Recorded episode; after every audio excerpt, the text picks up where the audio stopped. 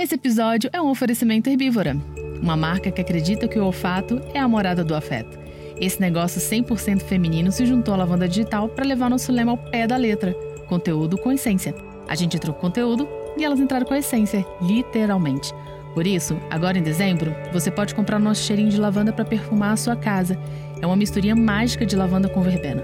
Você pode usar em spray ou deixar rolando com varetinhas de bambu enquanto tira um tempo para você. É o nosso jeitinho de garantir mais calma nesse ambiente tão importante que virou a nossa casa. Acesse useherbívora.com e garanta o seu. Respire fundo e inspire o mundo.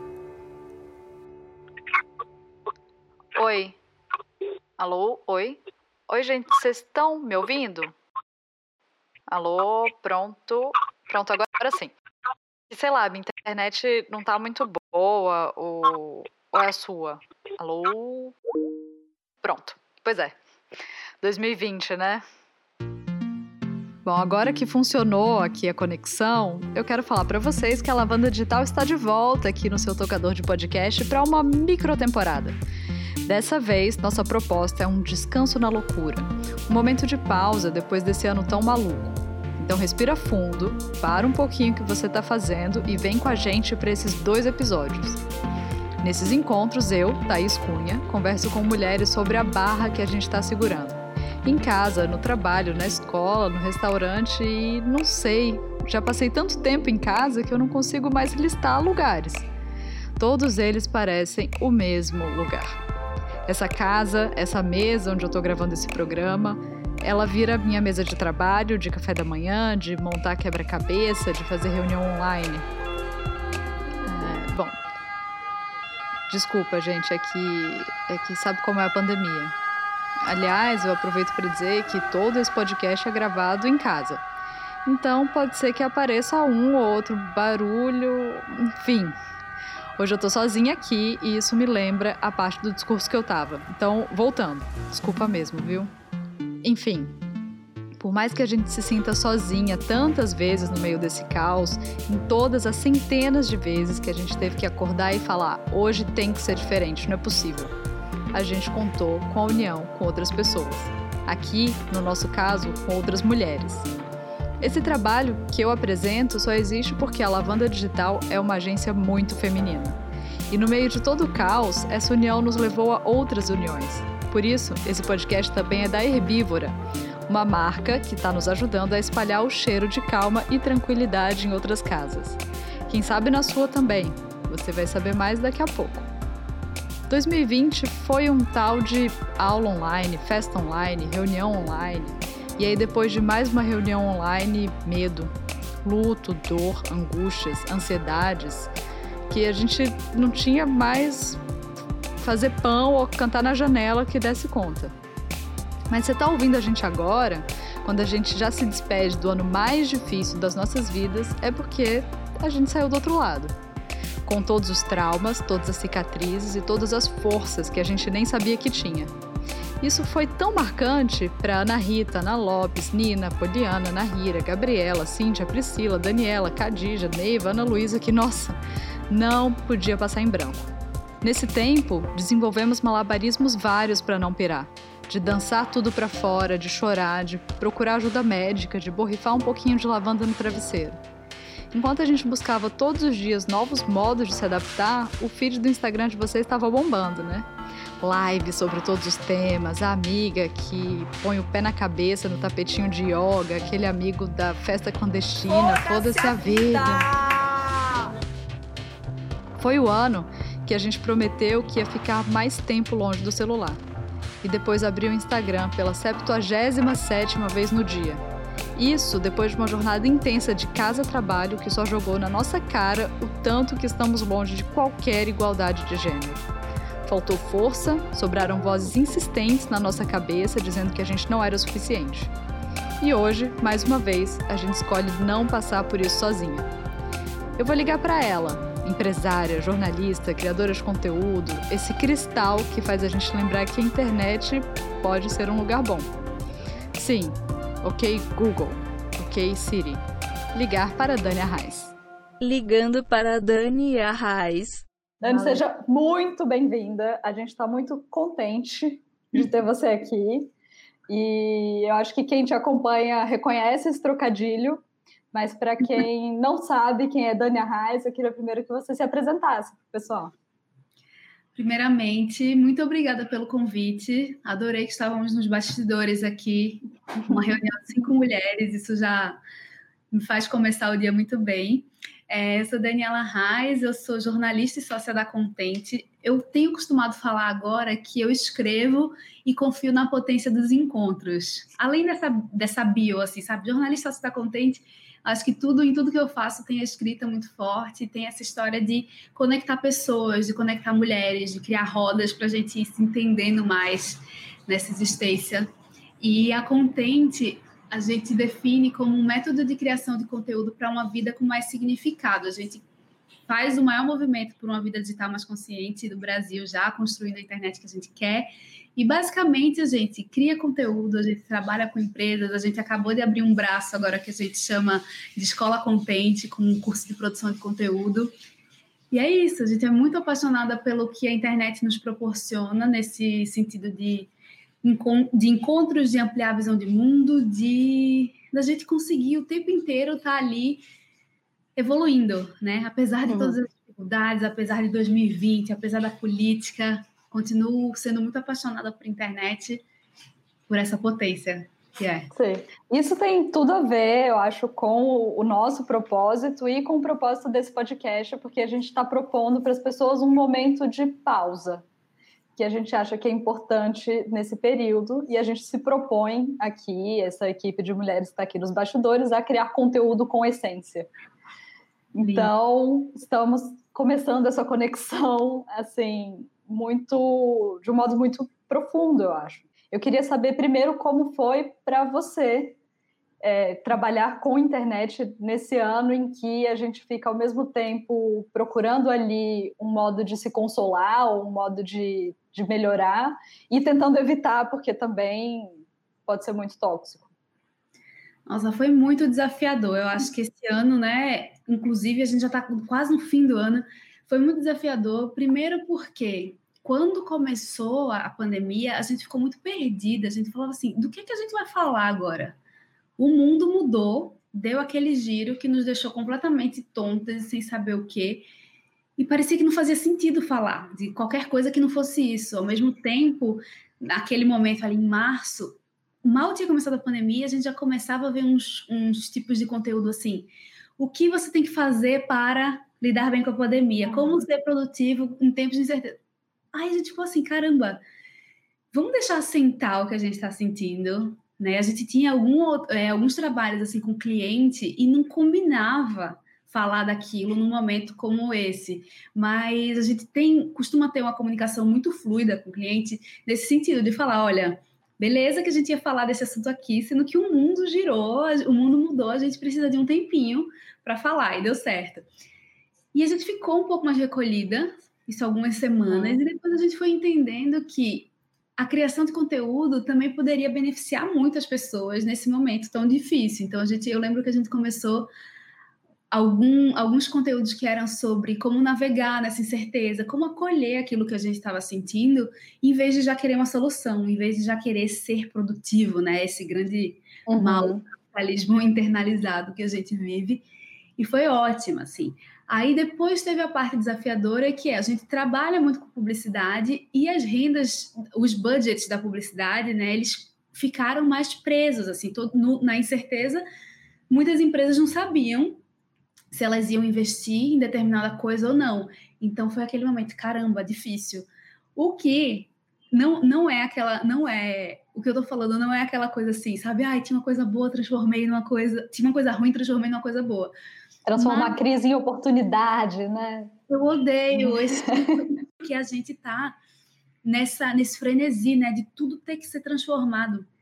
A gente tem que ser produtivo, inclusive numa pandemia. Eu sempre gosto de pensar que o que a gente precisa fazer na pandemia é sobreviver, cuidar da gente, cuidar dos nossos. Todo o resto é lucro, né? Então, foi teve um, em algum momento a gente resolveu olhar para as coisas que a gente estava com vontade de fazer, mas acabava não fazendo porque estava no batidão do trabalho. Sim. Então, em abril, mais ou menos, a gente começou a olhar para uma vontade que a gente já tinha há muito tempo de criar um curso da Contente.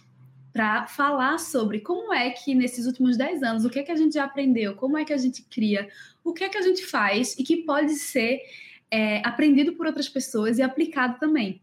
Então a gente começou a estruturar esse curso, aí passou meses fazendo isso, fez uma turma piloto, e foi muito bom porque quando foi agora em outubro, a gente lançou esse curso.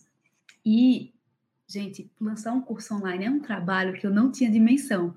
São muitas coisas. Além de você cuidar do conteúdo do roteiro, aí você grava o um vídeo, aí você tem comunidade no Telegram, aí você tem responde os comentários, aí tem dúvida, aí tem todo o saque mesmo comercial.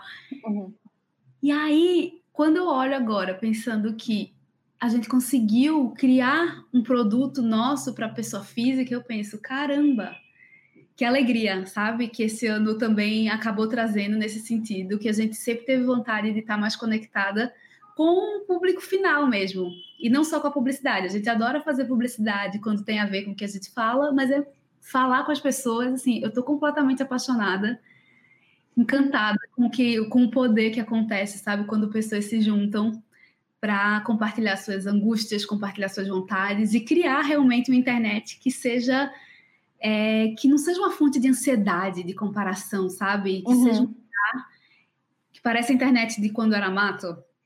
Exatamente, era aí que eu queria chegar, porque a gente estava comentando aqui antes que a gente aqui, acho que todo mundo é, é, fã raiz, né? Eu lembro de ler o Don't Touch My Moleskine no meu Google Reader com RSS, que era um tempo, que era um tempo que a gente conseguia zerar o feed, né? Exatamente. Eu tinha lá todas as coisas que eu gostava, o Don't Touch, outros não sei, 15 blogs, e eu conseguia zerar o meu feed, e agora é uma produção intensa de conteúdo que você nunca zera, que é muito difícil fazer essa curadoria do que, que você quer acompanhar, do que, que te faz bem.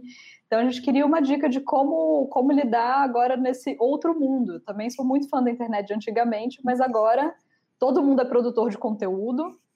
Muita gente segue uma fórmula que tem um produto que vai lançar, que tem uma jornada, que tem uma, uma, pegada comercial e a gente, enquanto consumidor, fica é, perdido, sobrecarregado ou é, talvez um pouco atingido por essa toxicidade, talvez, porque eu tenho que seguir coisas positivas, eu tenho que ser positivo. Como fazer essa curadoria do lado de quem consome? Eu acho que é muito desafiador eu acho que tem muita gente que nem pensa que precisa fazer, né, a curadoria. Tem gente que só tá aí, ah, sigo um monte de gente, vou lá vendo, aí vejo corpos que são completamente diferentes do, do, do meu, realidades que são completamente diferentes, e aí a gente entra nessa montanha russa de emoção, né, que a gente sente ao abrir as redes sociais. É, eu acho que um, uma, uma coisa que a gente pode fazer ao pensar nisso é pensar que a gente não vai dar conta, a gente não vai mais voltar para esse momento que a gente tinha na internet do Google Reader, de que a gente zerava, a gente dava conta. Eu também seguia os blogs, seguia os sites de notícia e eu sabia tudo que estava acontecendo. Hoje a gente se depara com um, um, perfil que tem 5 milhões de seguidores e você não faz ideia do, de quem seja aquela pessoa. Né? Antes a gente até os famosos, a gente sabia quem eram os famosos, eles estavam na caras no programa do Faustão. Hoje são tantos nichos, são tantas histórias que a gente não tem como saber. Então, Saber que a gente não vai dar conta já é uma coisa, eu acho. E praticar esse, essa nutrição digital, sabe? Eu tenho um livro que eu sou apaixonada que chama A Dieta da Informação, do Clay Johansson, que ele fala que a gente está é, intoxicado também de tanta informação, né? Infoxicado. Porque quando a gente abre um portal de notícias, por exemplo, tem uma notícia de política, geralmente tem uma tragédia, e aí tem uma gostosa. Agora até tá mudando, assim, sabe? Tem uma, uma uma pessoa meio pelada que fez alguma polêmica. Então, isso acontece por quê? Porque a gente clica nessas coisas, a gente quer saber, a gente quer saber da tragédia, a gente quer saber de, da política, da treta na política, e a gente quer saber de uma fofoca, tipo, fazemos isso. E aí ele fala: caramba, se você está fazendo isso o tempo inteiro, se você está só consumindo esse tipo de informação, é como se você estivesse só comendo hambúrguer todos os dias. Então, se tem toda uma ideia de que a gente precisa se alimentar melhor, a gente precisa, a gente pode e come hambúrguer, eu amo inclusive, mas a gente precisa cuidar um pouco do que é que a gente está colocando dentro do nosso corpo. E ele defende isso, a gente também precisa cuidar do, do que a gente está consumindo como conteúdo. Porque, claro, tem horas que é chato, por exemplo, ter que ler o plano de governo inteiro de um candidato a prefeito. Mas não seria legal a gente poder aprofundar nisso do que é ver só um post, por exemplo? Então, eu acho que cuidar dessa nutrição digital, de cuidar de, do que que a gente, do que que a gente consome é muito importante. É aquela coisa, é um pouco de notícia e uma grande dose de meme. É um pouco de Joyce Bert, que é uma escritora, arquiteta urbanista feminista maravilhosa, e um perfil que fala bobagem. Assim, isso também não é para ficar aquela coisa, ah, você vai estar na internet, você tem que fazer, sabe? Você tem que estar aprendendo o tempo inteiro. Não, a, a internet reflete muito do que a gente é e do que a gente gosta. E a gente gosta dessa mistura. Mas eu acho que ainda é uma conversa que a gente que está na internet do mato tem, né? Várias pessoas já têm, e a gente vê como isso interessa mais gente pela comunidade da Contente. Mas ainda é uma conversa muito incipiente, porque muita gente não pensa nessa relação. Pensa que a internet é alguma coisa que está aí e eu uso. E não pensa nas implicações desse uso, né? Sim, sim. Eu achei muito, muito curioso você falar do plano de governo do, de um candidato a prefeito, porque as pessoas acham que isso vai tomar muito tempo. Eu não vou fazer isso porque eu não tenho tempo. Mas a pessoa tem tempo de passar uma hora girando o feed. Uhum. Então é uma, é uma contradição, né? É muito gostoso, né? Muito, a ferramenta é feita para que a gente more lá. E agora, cada vez mais, o Instagram. Não sei se vocês viram ontem que está disponível guias, que é meio uma organização como se fosse um blog assim do seu conteúdo. Eles estão tentando colocar tudo ali dentro para que a gente passe cada vez mais tempo. E uma coisa que eu sempre fico na cabeça é, em vários momentos, a gente não está uma hora consumindo feed vendo coisas diferentes. Várias vezes a gente está consumindo a mesma informação centenas de vezes. Quantas vezes em um dia de polêmica vocês não veem ah, o estupro culposo. Aí vocês veem todo mundo repostando as mesmas coisas. Então, assim, não é que você está aprofundando naquela história e sabendo tudo que está acontecendo. Não, mas você está vendo a mesma informação em excesso. E é disso, assim, que eu fico pensando que a gente precisa cuidar, porque é muito, é, é muito importante, dias como esse, inclusive, é, que aconteceu recentemente. Ao mesmo tempo, como é que a gente faz para aprofundar e entender mais? Exemplo, você pode ficar é, repostando tudo do estupro, estupro culposo lá da Mari Ferrer e endossar a causa. Segundo passo, você ouviu o podcast Praia dos Ossos da Praia Novelo, da Rádio Novelo, que conta sobre o assassinato da Angela Diniz, que foi vítima de feminicídio muito antes dessa palavra existir. Então, assim, aí você começa a entender também das engrenagens por trás desse tipo de situação, assim. Então, sempre que eu consigo fazer isso, que eu consigo sair só do batidão da, da notícia e consigo dar uma aprofundada, eu penso, estou, estou usando essa internet de um jeito que contribui mais, sabe? Uhum. É, é parar e pensar, né? é muito o que você estava falando ali no, no início. Acho que as pessoas não param e pensam, né? Tudo tão frenético, e aí você tem um monte de coisa para ler, um monte de meme que você vai compartilhar com quem, e você não para e pensa. Que foi o que fez, eu, eu vi pelo que você falou, foi o que fez nascer o curso da Contente, por exemplo. Porque esse 2020 foi um momento em que a gente se viu obrigado a parar e pensar, porque nada do que a gente acreditava, nada do que a gente fazia cabia mais nesse ano. Agora que a gente está chegando no fim, faltam, falta pouco tempo para acabar, como que você avalia, assim, como você começou e como terminou? Porque eu me pego pensando em como é que foi, sei lá, janeiro, e parece que faz três anos. Sim.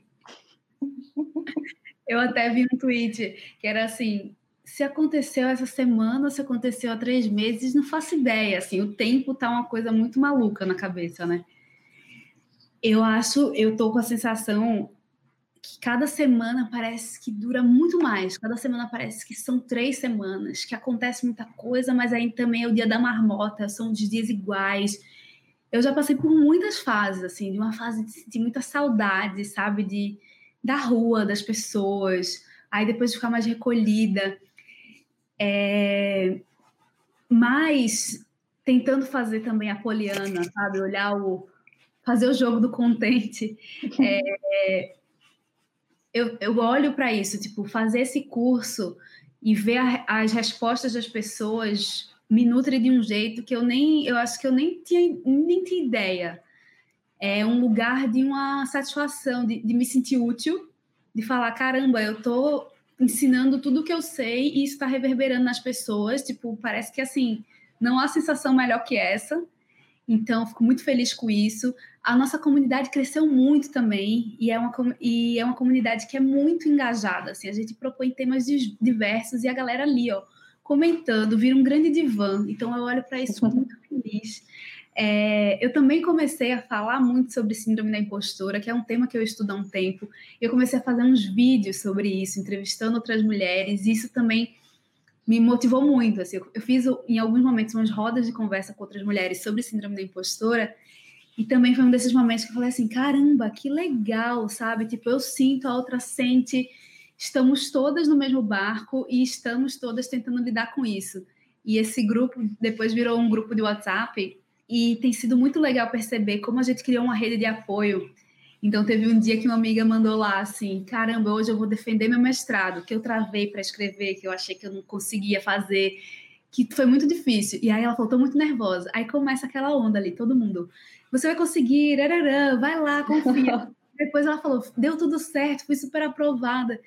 Falei, eu, eu, tô, eu fiquei muito encantada esse ano com, com o poder das redes, das, das redes de conexão e de afeto, assim, de como a gente consegue reproduzir isso no ambiente online também, porque a gente, óbvio, estamos todos com saudade dos amigos, da família, né? Daqui a pouco vem uma segunda onda e a gente mal saiu da primeira, é muito desesperador. Ao mesmo tempo, eu acho que a gente conseguiu se valer da internet também para e se amparando, se cuidando, é, uhum. se conectando mesmo. Então, eu olho para isso e penso, caramba, que alegria também, sabe? Encontrar esse respiro no meio da loucura. Eu quero voltar para essa questão da conexão, mas antes, para quem não está por dentro, eu acho que a síndrome da impostora foi uma grande discussão de 2020, pra, porque muita gente se viu como produtor de conteúdo, muita gente repensou a carreira, mas você não estava na internet nesse momento. Eu queria que você explicasse para o pessoal de qual é a síndrome da impostora. Claro, a síndrome da impostora ela consiste em um comportamento que já foi estudado por psicólogos e tudo mais. É um termo que surgiu no final dos anos 70 e fala sobre como a maioria das mulheres sempre acaba sentindo que não está preparado o suficiente acha que a qualquer momento vai ser descoberta, que ela é uma fraude, que a conquista que ela teve, aquilo ali foi por sorte e não por merecimento. Então, duas psicólogas americanas, elas estudaram um grupo de mulheres bem-sucedidas que, apesar de todas as evidências, elas não conseguiam interiorizar o progresso delas e as conquistas delas. Então, se fala muito em cima da impostora no feminino, porque acomete mais mulheres.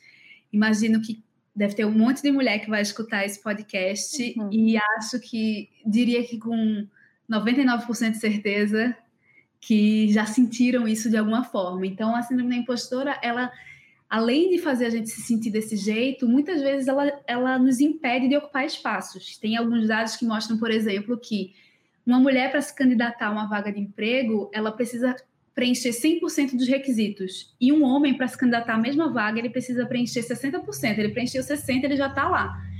Então, é quase como se a gente desistisse antes, antes mesmo de a gente tentar. Isso acontece porque a gente vive num sistema patriarcal, num sistema que é feito por e para homens. São eles que ocupam os espaços de poder, seja na política, seja nas grandes empresas. É tão, eles ocupam tanto esses espaços que quando a gente vê uma mulher em cargo de liderança, ela está na capa da revista né? Como se fosse especial, como, porque é a notícia realmente, porque esse mundo é, é deles, assim. E é muito forte a síndrome da impostora porque ela nos impede em vários momentos de fazer as coisas, sabe? Nos impede, uma coisa simples, nos impede de aparecer nos stories, por exemplo. Ai, tenho vergonha. Ai, tô feia. Ai, não sei falar. Também Ai, senti. Quem tá aí do outro lado, imagina que já passou por isso. Sim. Aí a gente pensa assim, caramba, tenho muita vontade de escrever, mas ninguém vai se interessar. Não, quem sou eu para falar disso? Eu tenho que fazer um mestrado antes para conseguir falar de um tema que eu já estudo, já falo.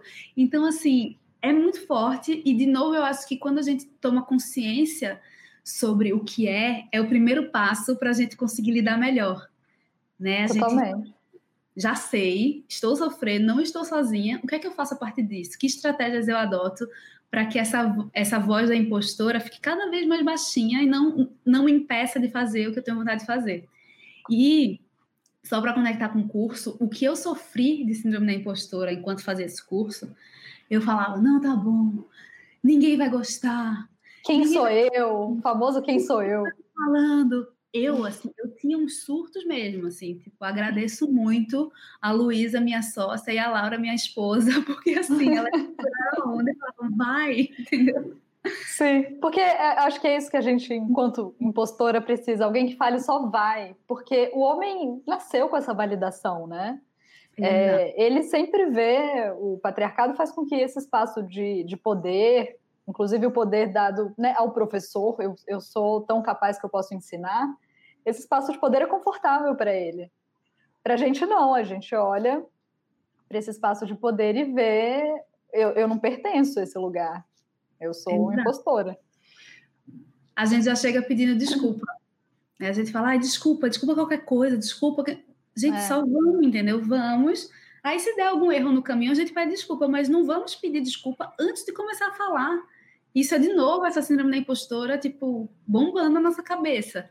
Então, eu fiquei muito feliz de falar mais desse tema e de, e de criar esse tipo de roda, porque realmente que eu acho que é super uma estratégia também, tipo, crie sua roda de apoio, sabe? Crie esse esse lugar em que você, quando estiver na insegurança, você fala assim, amiga, esse texto aqui que eu escrevi, tu pode ler? E aí, tá bom, não tá bom, vai, tipo, esse lugar em que outras mulheres te incentivem, assim, acho muito poderoso, muito poderoso e acho que se a gente for criando esses espaços, a gente vai conseguir lidar melhor, sabe? Eu tenho, eu fico feliz demais quando cada uma das meninas ali fala assim: "Ai, fiz isso, tirei essa ideia, aí me inscrevi não sei o quê". Desde que teve o último encontro, aconteceu isso uma vez ou outra e assim, muito bom. É, e esse medo paralisa, né? Você, não, não vou fazer nada, vou ficar aqui. O, o papel que me foi designado foi esse, eu vou ficar aqui. E essa conexão faz com que as pessoas até te empurrem para você vai lá, vai lá e faz. Você, você dá conta, você consegue. E aí, falando nessa conexão, todo esse movimento que você narrou e que fez, e teve o curso, e teve roda de conversa, é, até 2019 a gente imaginaria isso presencial, uma roda mesmo, né? Segurar na mão. Mas foi tudo aqui, foi tudo nessa tela. É, às vezes, eu acho que é, as meninas também vão se identificar. Eu fico assim, ah, eu podia marcar um Zoom com as minhas amigas, eu podia. Mas, assim, se eu olhar para esse Zoom de novo, eu não sei o que vai acontecer. Como você encontrou esse equilíbrio? Nossa, olha, começo da quarentena, meus amigos e eu também, a gente estava né, vamos aí, gente, não vamos deixar essa, esse baixo astral nos dominar. A gente chegou a fazer um vídeo cada um mandou um trecho dançando uma música e uma amiga editou um vídeo, assim, a gente estava no nível fazer coreografia em casa com os amigos. Aí também teve um momento em que a gente fazia festinha, assim, no domingo para dançar. Era ninguém falava, era só para dançar. Eu fui em duas ou três, depois eu falei, não quero, eu quero festa de verdade, eu quero suor, eu quero carnaval. Então, eu acho que no começo tava, a gente estava muito preocupado, assim, com o outro também, né, do tipo, ai, vamos dar aquele checar, né? Se a pessoa tá bem, se não tá. Depois foi bater numa canseira que, assim, para conseguir marcar um Zoom de amigo, eu acho que eu fiz o último há uns dois meses, assim, não rola. Assim, também já teve um momento em que eu acho que tá cada um, né, lidando com suas coisas, aí a desatenção do outro fica forte, assim. Então, teve, teve um dia que uma amiga saiu de um grupo porque ela tinha falado um negócio, ninguém prestou atenção, ela ficou chateada. Aí eu falei, amiga, sabe essa sensação que eu tenho?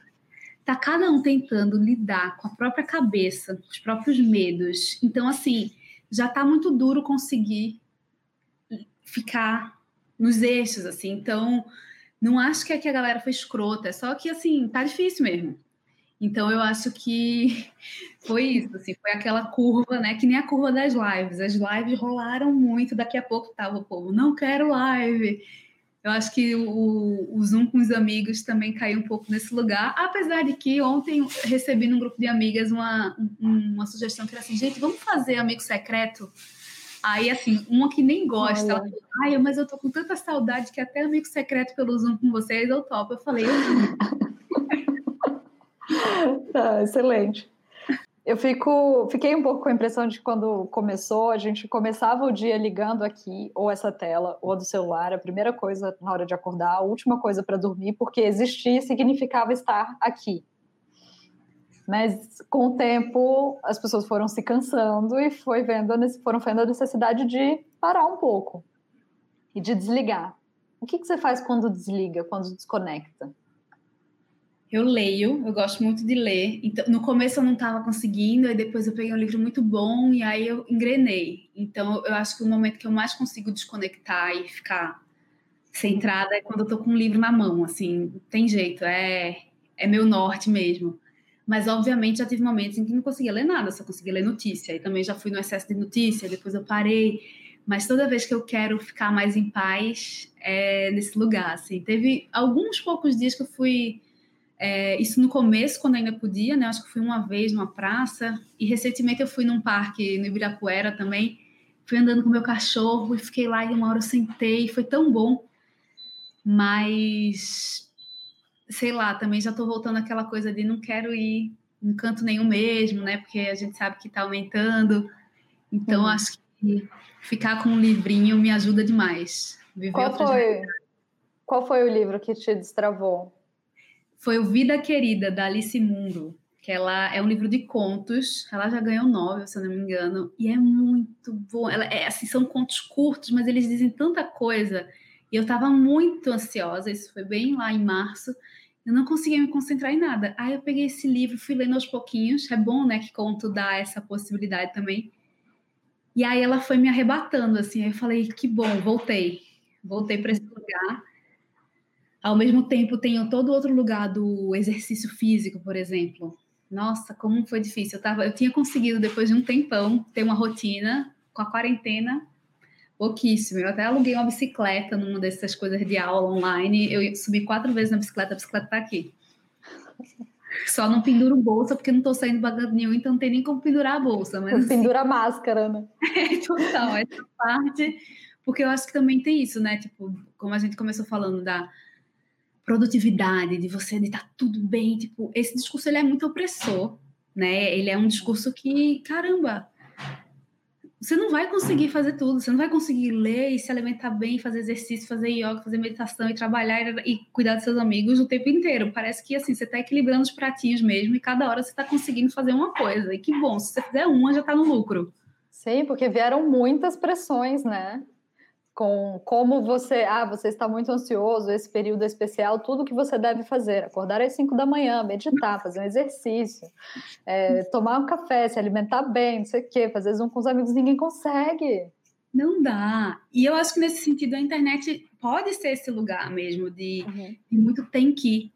Você tem que. Você, ó, ninguém tem que nada, ninguém tem que nada mesmo. Só só olha para você, consegue respirar, olhar para dentro, ter um dia minimamente legal, cuidar, né, dos outros e tá bom, assim, não não dá. Ai, vou sair da quarentena maratonista. Não, gente. O que a gente está vivendo é um momento completamente atípico que a gente vai lembrar para sempre. E, inclusive, essa oscilação inteira, né? O Corona Coaster, que falam, tipo, essa do Corona. Hoje eu li um negócio que, assim, caramba, eu já tô naquele momento em que assim, eu tô sentindo falta de que nem eu, eu nem gosto da pessoa, mas já tô sentindo falta. Sabe aquele, a falta de dar aquele dia de, de elevador, dizer, caramba, tá chovendo, né? Esses dias eu me peguei com saudade de uma festa ruim. Exato. De reclamar, falando, por Você vai falar, nada a ver esse lugar. Não. Mas eu fui né? Você tem experiência, né? Nada a ver essa pessoa, imagina, conhecer uma pessoa horrível hoje. E é bom isso, né? Você tem. Acho que a nossa carência de conexão tá, tá muito, muito forte nesse momento. Sim. Muito. É, uma, uma coisa que aconteceu é que a gente se voltou muito para a gente mesmo, né? Como eu vou lidar e, e tudo mais, mas o seu trabalho, não sei, a sua missão no mundo tem muito a ver com conectar as pessoas e estar tá sempre em contato. É, como você observou o modo como as outras pessoas viveram esse período? Eu acho que tem, é, tem muitas fases, né?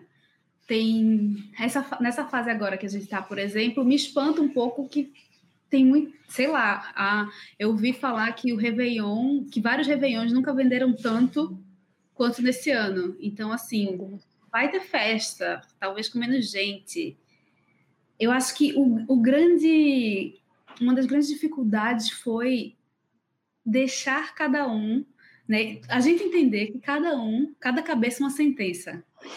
E, e principalmente num país como o nosso, que nunca teve uma recomendação clara sobre protocolos de como é que a gente viveria isso, assim, né? Tipo, a gente nunca teve um lockdown, a gente, a gente tem a coisa, tipo, você tem que usar álcool gel, usar máscara e se cuidar, mas a gente não teve um isolamento social, é, foi quase um isolamento social voluntário, né? Sei lá, então eu acho que isso é, trouxe também um lugar muito difícil de lidar com as escolhas individuais, porque uhum. se eu estou dentro de casa e estou fazendo tudo certinho, aí eu posso me ressentir do meu colega que foi para a praia.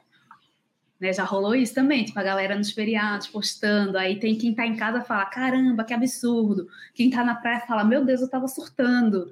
Então, esse lugar aí, eu acho que foi, um, é e continua sendo uma das coisas mais difíceis, porque, de novo, a gente não tem um, um direcionamento do que pode e que não pode, e mesmo que tivesse, ainda tem as liberdades individuais, assim, como é que você lida com tudo isso e com as suas próprias escolhas sem apontar o dedo no outro, como se o outro o outro tivesse errado e você tivesse certo, né? Eu acho que também balançou esse nosso lugar assim de tipo, tá, tá certo para você, o outro, ele tá fazendo o que ele pode, geralmente. Se não for uma pessoa, um negacionista, né, que tá andando sem máscara e tudo mais.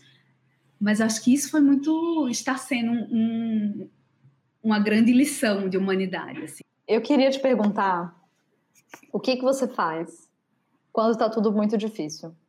Porque, enfim, por mais que a gente procure um centro, faz um centro, né, um equilíbrio e faça terapia e faça não sei o que, tem um momento em que a ansiedade vem ou que é, fica muito difícil. O que, que você faz? Eu tento sustentar a dor. Eu tento deixar o meu mal-estar existir e faço terapia, né? Faço análise. É, porque eu acho que também a gente já está vivendo isso, isso antes do corona, um momento em que, assim, parece que não é permitido sofrer. Se você está sofrendo, aí alguém chega, não, mas você tem que fazer isso aqui, ver isso aqui, olha essa alternativa. E eu senti isso muito esse ano, porque em algumas horas eu falei assim, tá ruim, tá difícil. Se eu tiver sofrendo só pelo, só pelo contexto do que está acontecendo mundialmente, já tá justificado, entendeu?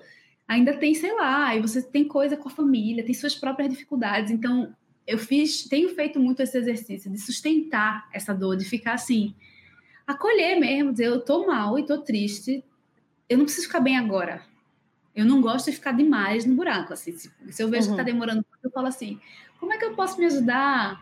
Aí marco uma sessão extra de análise, por exemplo, sabe? Para tentar entender esse lugar, porque parece que também tem essa produtividade da felicidade. Você tem que estar tá bem. Você tem que estar tá bem, tá tudo certo. Você está o tempo inteiro extraindo lições das coisas que acontecem. E não, às vezes você só quer chorar e passar um dia inteiro. Teve um dia que eu fiz isso, eu estava meio mal e eu passei um dia inteiro vendo um seriado que era muito violento. E eu olhava, por que eu estou fazendo isso? Mas eu, era o que eu precisava, entre aspas, fazer, uhum. sabe? Aí no outro dia eu acordei, tomei um banho, me arrumei e falei assim: chega, não, não, não, precisa, entendeu? Não precisa ficar nesse lugarzinho, nesse buraquinho tanto tempo. Assim, sei que você quer sustentador, mas também ter, ter esse cuidado para não se afundar demais. Mas importante, né? Porque a gente ainda vai viver muitas emoções nos próximos meses em relação Sim. a isso. É, e a gente não pode combater elas com tank, né? Que a gente estava falando antes. Não, uhum. você está triste, mas você tem que estar tá feliz. Você está chorando, mas você tem que parar, porque porque tem que ser feliz e, e mostrar nos stories que você tá feliz. E eu acho que quando a gente fala tem que ir, várias vezes é de um lugar muito genuíno de querer ajudar a pessoa, de mostrar outra perspectiva. Mesmo assim, você, né, quando a gente tem um amigo que tá passando por alguma coisa, você quer, assim, você quer ajudar. Mas é isso, assim, tipo, primeiro, se fosse só ouvir um tem que fazer, não tinha nenhuma preocupação. Né? É, eu sei que a intenção é boa, mas às vezes você só quer assim, tipo, uma vez eu vi alguém falando, não lembro o que era, mas era assim: uma pessoa chegou para reclamar do namorado. Aí a amiga virava e falava assim: Você quer só reclamar e quer que eu ouça? Ou você quer reclamar e quer que eu fale alguma coisa a partir disso? Aí a pessoa fala: Não, quero só reclamar. Aí a outra fala: Beleza. Imagina se a gente fizesse vezes, tipo, já tudo em você. Reclamar, reclamar, reclamar. Não me dá nenhum conselho. Isso é bom, né? Sim, que você quer resolver o problema do outro, né? Você vê que tem um problema, você quer resolver. É, exato.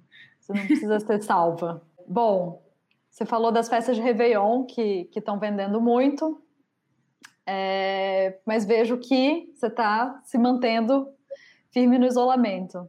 Tem algum ritual para entrar em 2021 e para deixar esse, esse ano para trás? Como é que vai ser?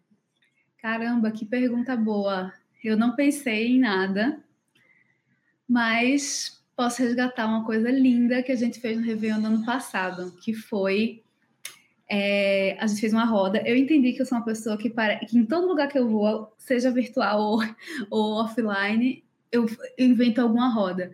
A gente estava lá no Réveillon, eu sempre passei com muitos amigos, vai ser a primeira vez que não vou passar, e a gente fez uma roda que era uma dinâmica para a gente conversar mais. Então tinha um monte de gente, tinha criança também. E tinham algumas perguntas, estou lembrando de duas. Uma era: o que é que você quer deixar nesse ano? E o que é que você deseja para o próximo? Eu acho que era o que é que você quer deixar, o que é que você aprendeu e o que você deseja para o próximo. E foi lindo fazer isso, porque você acessa lugares muito bonitos, né? Então, eu acho que eu vou repetir essa dinâmica talvez deixando o medo, esse medo que eu senti muito medo esse ano, né? Sinto ainda, óbvio, tipo, medo. O medo parece que ele puxou uma cadeirinha assim, então talvez eu queira deixar ele. Ao mesmo tempo, muito feliz de ter, de ter conseguido realizar coisas que eram desejo há um tempo. Então, essa força aí, mesmo no meio do caos, criar, né? honrar a criatividade, honrar esse essa vontade de colocar no mundo o que a gente quer colocar. E de desejo, eu acho que eu quero desejo vacina para todos, vacina, vacina geral para a gente poder respirar melhor. Oh, eu não vejo um jeito melhor de terminar essa conversa do que esse. Muito, muito, muito, muito obrigada pelo seu tempo, por estar aqui com a gente por ficar aqui esses 40 minutos. É, a gente é muito grata dessa troca. Obrigada. Eu que agradeço, um papo delicioso, sabendo que tem mais mulheres maravilhosas nos bastidores. Desejo vida longa e todo sucesso para vocês e para as conexões que vocês tecem e que a gente se encontre várias vezes.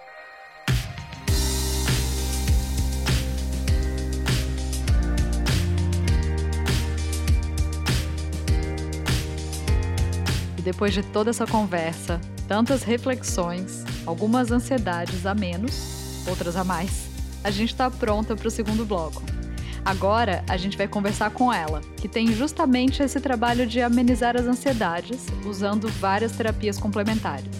É uma parceira que venceu a síndrome da impostora dela, virou aliada na batalha contra a nossa, porque a gente tem uma missão: ajudar o seu 2021 a ser menos difícil do que esse ano que passou. Ela é naturóloga, aromaterapeuta, doula, rainha dos florais. Pode entrar, Priscila Machado. Olá, Priscila. Seja Olá. muito bem-vinda ao nosso podcast. É, como é que obrigada. você está? Eu estou bem. Diante de todos os acontecimentos, tudo certo. Ah, que bom.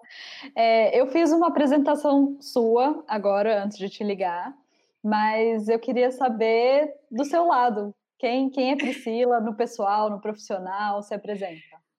Bom, eu sou a Pri, é, sou carioca, mas uma carioca um pouco falsificada, que eu já morei mais fora do Rio do que no Rio.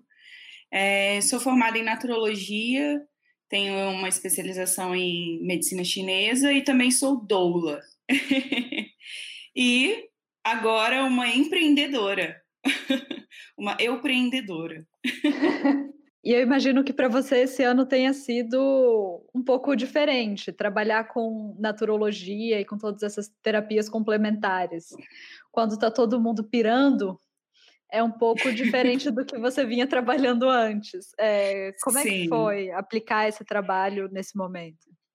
A primeira coisa foi se adaptar, né? Assim, porque normalmente meus, as, os meus atendimentos eu gosto de combinar as técnicas. Então eu uso um pouco da medicina chinesa, eu uso um pouco da naturologia, né? E como a gente não pode estar fisicamente juntos, isso de certa forma fez eu ter que me adaptar, né? Então, é, foi incrível o número de pessoas me procurando justamente para saber como lidar durante esse momento de pandemia, né? É, e foi ótimo porque as técnicas que eu acho que podem ajudar mais, assim, que são os florais de baia, aromaterapia, é, são super possíveis de fazer as consultas online. Então, casou super bem, assim. Mas é, é engraçado, é incrível, na verdade, o movimento das pessoas que, de fato, buscaram com uma certa urgência, assim, essas terapias complementares, justamente para ter algum tipo de suporte, né?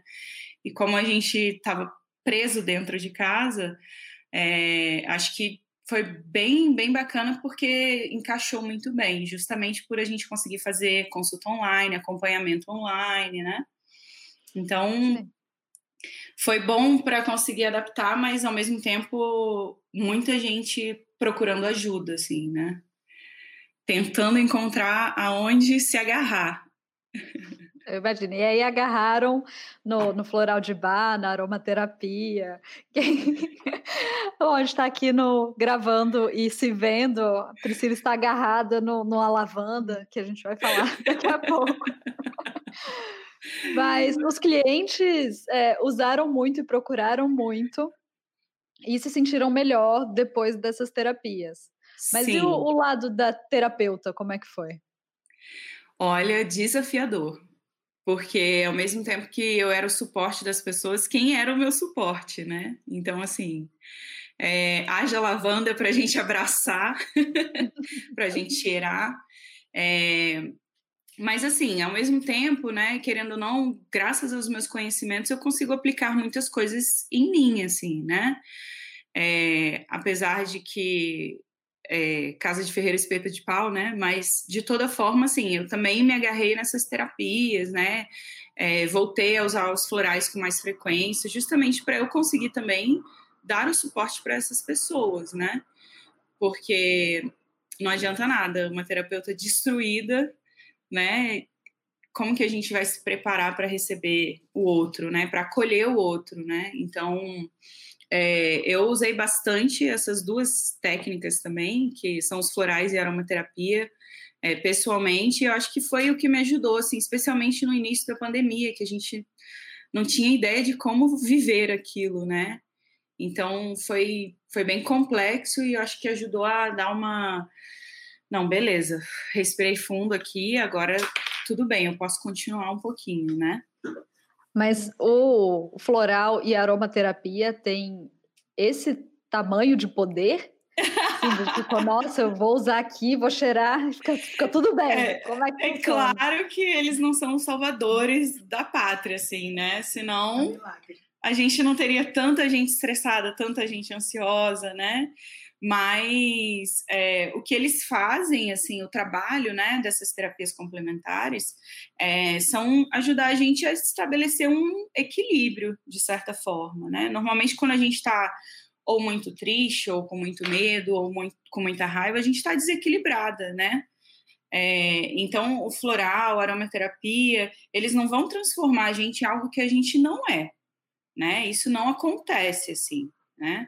Mas eles ajudam a gente a, às vezes, é, muitas vezes, clarear a nossa mente para que a gente consiga enxergar saída para as coisas que a gente está né, com a cabeça tumultuada. É, a aromaterapia ajuda a gente a ter mais tranquilidade, né? Age também em aspectos físicos, mas é, são muito úteis também para em aspectos mais sutis, como emoções, sentimentos, né? Então, às vezes, emoções que a gente não consegue dar vazão, os florais ajudam a clarear a gente, a compreender o que a gente está sentindo. Porque são processos, né? A gente olhar para aquilo que a gente está sentindo, a gente entender o que a gente está sentindo e a gente perceber o que, que a gente vai fazer com aquilo, né? Ah, vou abraçar, vou viver aquilo e depois, beleza, vai embora, não me pertence, né? É um momento. Então, eles não são milagrosos, mas eles ajudam muito a gente a tirar daquele, sei lá, do fundo do poço, assim, do, do da escuridão de não saber para onde você vai, né? Sim. Na prática, o que, que é aromaterapia e o que, que é o tratamento com florais? É, então, um resuminho, né? É, a aromaterapia utiliza os óleos essenciais, né? Para tratar tanto distúrbios físicos quanto distúrbios, distúrbios emocionais das pessoas. Então, é, muitos estudos já foram feitos com diversas plantas. Dessas plantas são extraídos esses óleos essenciais, de algumas das folhas, de outra da casca, outras, né, enfim, da, das folhas. É, e a partir dessa composição química de cada óleo essencial, é, entendeu-se que elas tinham efeito no, no, nosso cérebro, assim, elas faziam conexões e por isso a gente fala que não é só um cheirinho gostoso, tem um efeito por trás daquilo, né? Não é qualquer óleo essencial que qualquer pessoa pode usar. Então é importante que a gente procure um profissional. E aí os florais de bar é, é, é um sistema né, de 38 essências criada por um médico inglês chamado Edward Bach, onde ele estudou também características de algumas plantas e percebeu que elas trabalhavam características humanas, assim, elas ajudavam a gente em alguns, algumas é, alguns contratempos, né? Ah, entendi. ele dizia, ele, a teoria dele, né, é que a gente nasce é, puro, né, digamos assim, e que ao longo no, da nossa vida a gente, dependendo da cultura que a gente está inserido, da educação que a gente recebe, a gente vai adquirindo traços de personalidade, comportamentos que muitas vezes é, podem atrapalhar, né, o nosso dia a dia, assim, a nossa vivência. Então, ele criou um sistema é, onde existem alguns grupos que falam sobre ah, florais que trabalham medos, florais que trabalham inseguranças, é, traumas, e aí ele foi classificando algumas plantas, e a partir dessas plantas a gente faz formulações é, num vidrinho de 30 ml que você toma por um período para restabelecer esse equilíbrio resgatar aquilo que está dentro de você, só que por algum motivo se escondeu ali por um tempo, né? Um é para você cheirar, para você sentir um cheirinho, e aí eu acho que isso talvez vá além do óleo essencial, você me corrige, mas se você sente o cheiro de um chá ou o cheiro de um bolinho, com certeza. Tudo isso influencia. E o outro é para ingerir, né? Seria um Exatamente. remédio, entre aspas, não sei. É, é. Poderia ser é, como um remédio, né? Só que não tem. Os florais já não tem contraindicações, assim, você só tem que ter, tomar cuidado com a diluição se for para uma criança, mas você pode tomar desde bebê até idoso, assim. E os óleos essenciais também podem ser utilizados, né? Com crianças até idosos, contanto que o uso seja correto, né? E a aromaterapia é, não é justamente isso que você falou, não são só os óleos essenciais, né? A nossa memória olfativa, ela é muito marcante, então, às vezes você está descascando uma laranja, você vai lembrar, tipo, de quando você era pequeno e ia para a fazenda do seu avô e vocês catavam laranja do pé, né? Então, assim, o olfato é algo muito marcante para gente, né?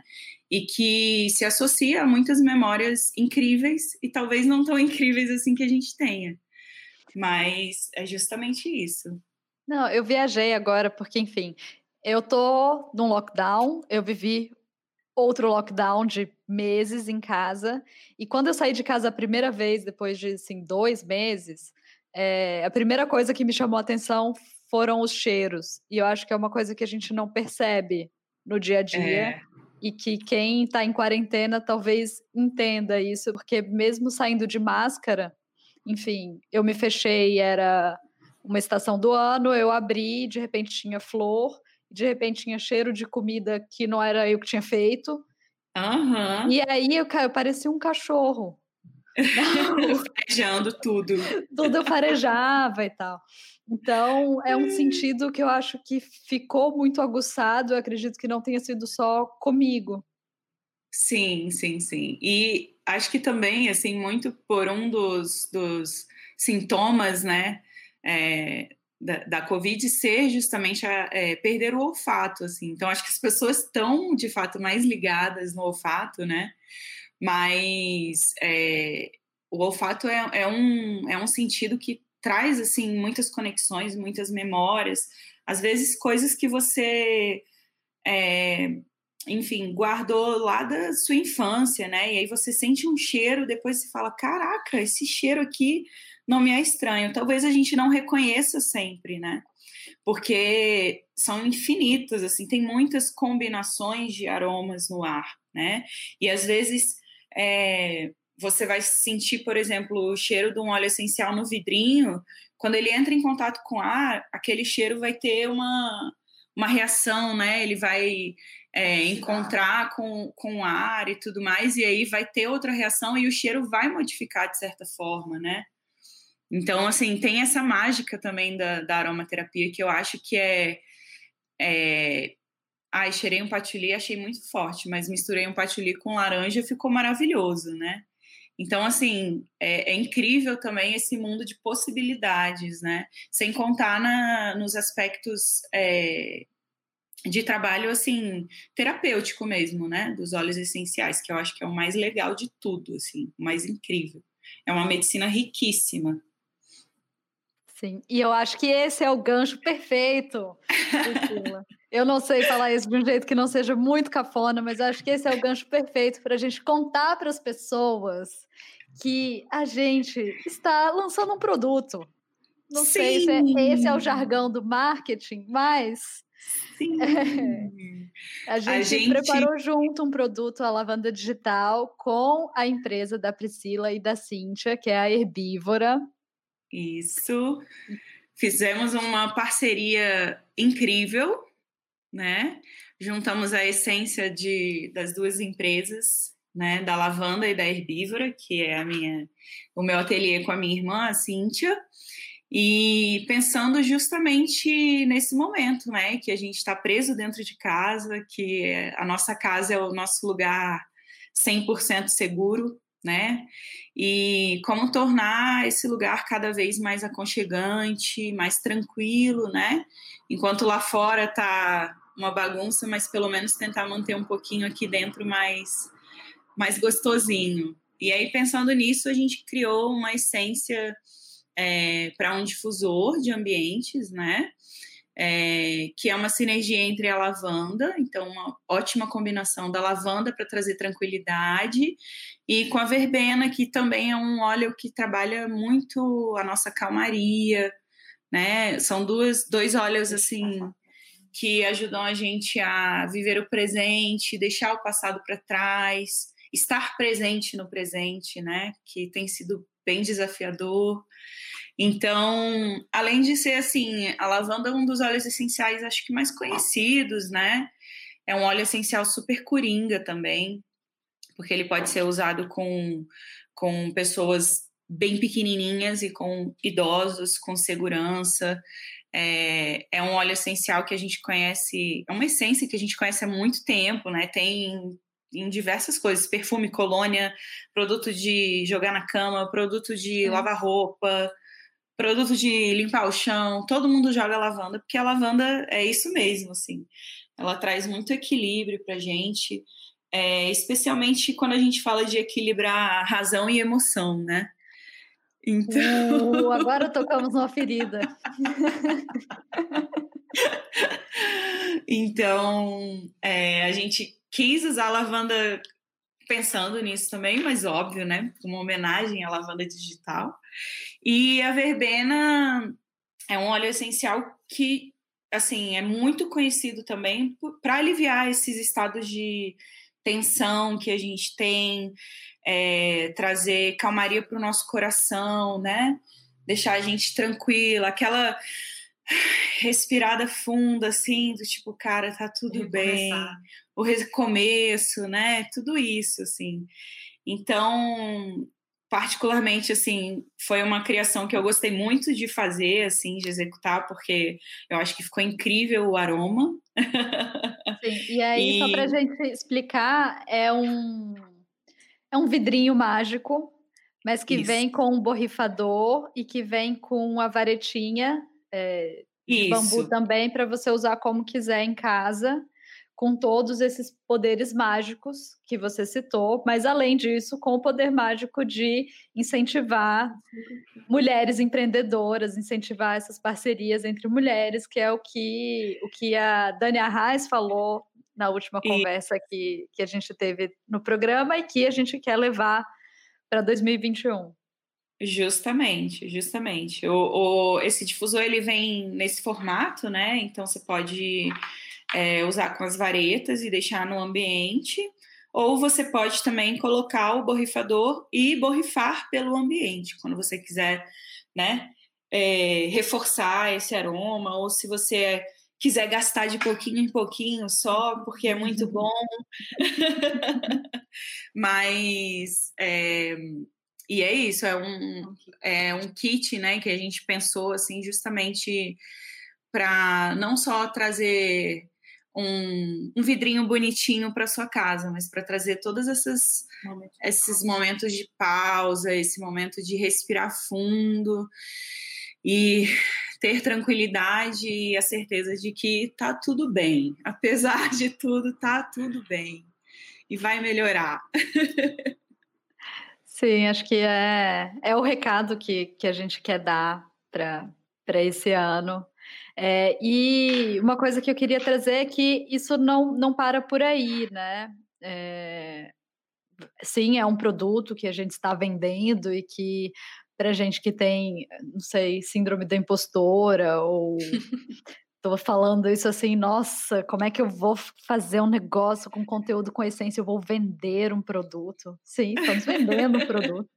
Mas que Estamos. também, mas que também tem essa missão de, de ajudar mais gente, né? Não só quem compra, mas também quem está em volta. Então fica mais fácil vender quando ele tem tanto significado.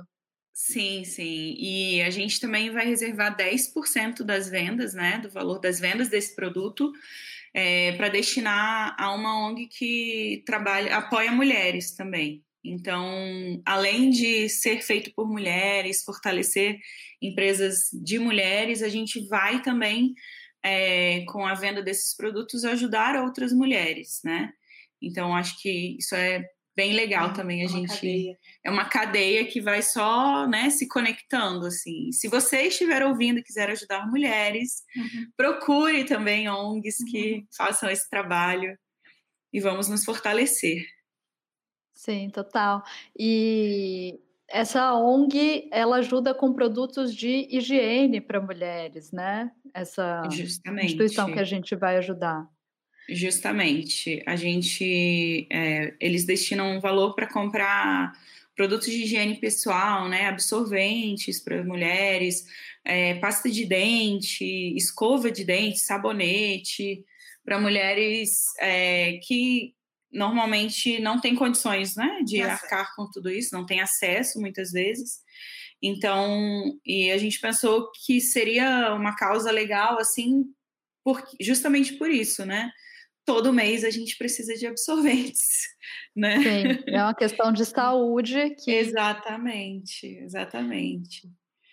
é, Então, acho que eu quero comprar, Priscila, esse cheirinho. Como eu faço? Então, você pode é, entrar no nosso site, que é o www.useherbívora.com para comprar esse produto. Você pode entrar em contato com a gente no Instagram, tanto no Instagram da Herbívora, que é useherbívora, quanto no Instagram das meninas, né? Se precisar ter o nosso contato, não encontrar, Instagram da Pode- Lavanda, que é arroba Lavanda Digital. Lavanda Digital. E a gente vai ter um ponto de venda exclusivo também durante um período para quem é de Brasília, né, e está escutando a gente. É a Marcondes e Co, que é uma loja de discos que fica na 116 Sul. Então, quem quiser pessoalmente, né, comprar esse produto e escutar uma música maneira e comprar outros presentinhos também, pode passar pessoalmente lá na Marcondes e Co na 116 Sul. Pri, eu fico muito feliz que no meio de tudo isso, de todas as crises de ansiedade que todas nós tivemos, é, a gente e pessoas que estão ouvindo, é, a gente conseguiu realizar uma coisa. Eu acho que esse, esse produto tem esse significado de, de, realizar algo que a gente acredita muito. É, Para encerrar nosso papo aqui, eu queria trazer a dinâmica que a Dani Arraes propôs na conversa que a gente teve agora há pouco, ah. que é uma, um ritual de virada de ano. Então, um eu queria que você falasse de 2020 para 2021. É, o que que você quer deixar nesse ano e não quer levar? O que que você aprendeu e o que que você deseja para o próximo? Uau, hein? Olha, eu acho que o que eu quero deixar nesse ano é, são todas as mágoas que foram carregadas ao longo desse ano, né? Em relação a, a tudo, né, que está acontecendo no mundo. É, o que eu espero levar para 2021 é a herbívora, ao infinito e além. É, mas espero também mais abraços, mais contato, que é algo que eu sinto muita falta. E qual era a terceira. A terceira Você aprendeu? O que, que eu aprendi? Eu aprendi que toda vez que a gente acha que a gente está preso em algum lugar, a gente pode dar um passinho para o lado e ver que tem milhões de outras coisas, assim. Então, 2020 acho que me mostrou é, oportunidades, mas muito mais do que isso me mostrou que eu sou capaz também de realizar essas coisas, assim. Inclusive, o nosso projeto é algo que eu me orgulho bastante também da gente ter é, executado essa collab e tal. Acho que a mensagem é maravilhosa, assim, a essência desse produto fala muito sobre as duas, é, né, a lavanda e a herbívora. Então é algo que me deixa muito feliz, assim, os encontros que eu tive nesse ano, apesar de todo o turbilhão, assim, foram maravilhosos também, que eu quero levar para 2021. Muito, muito bem, muito obrigada. Eu que agradeço. muito obrigada pelo convite, é, pela parceria, né? E por abrirem esse espaço aqui para a gente falar um pouquinho sobre cuidado, né, sobre mulheres, muito importante. Foi muito especial. Sim. E muito obrigada a você que nos escutou até agora. Esse foi o Lavanda no Ar, uma produção Lavanda Digital em parceria com a Herbívora. Nossa conversa continua nas redes sociais, arroba Lavanda Digital e arroba Use Herbívora no Instagram. E você continua com a gente. Voltamos daqui 15 dias com um novo episódio. Eu sei que contar 15 dias pode ser um pouco difícil, uma opção é marcar o nosso encontro na sua agenda, mas o que eu recomendo mesmo é seguir o feed da Lavanda no Ar no seu tocador de podcast favorito. Esse episódio teve a produção executiva da Ana Rita de Holanda e da Ana Lopes. O roteiro e a apresentação são meus, Thaís Cunha. E o Eduardo Gomes, da B de Vaca, cuidou da mixagem, edição e design de som dessa temporada. A identidade visual é da Nahira Salgado. Também deixamos aqui os agradecimentos a Denise Coche, Nina Quintana, Gabriela Walker, Gabriela Visconti, Poliana Carvalho e Fernando Donato. Até mais!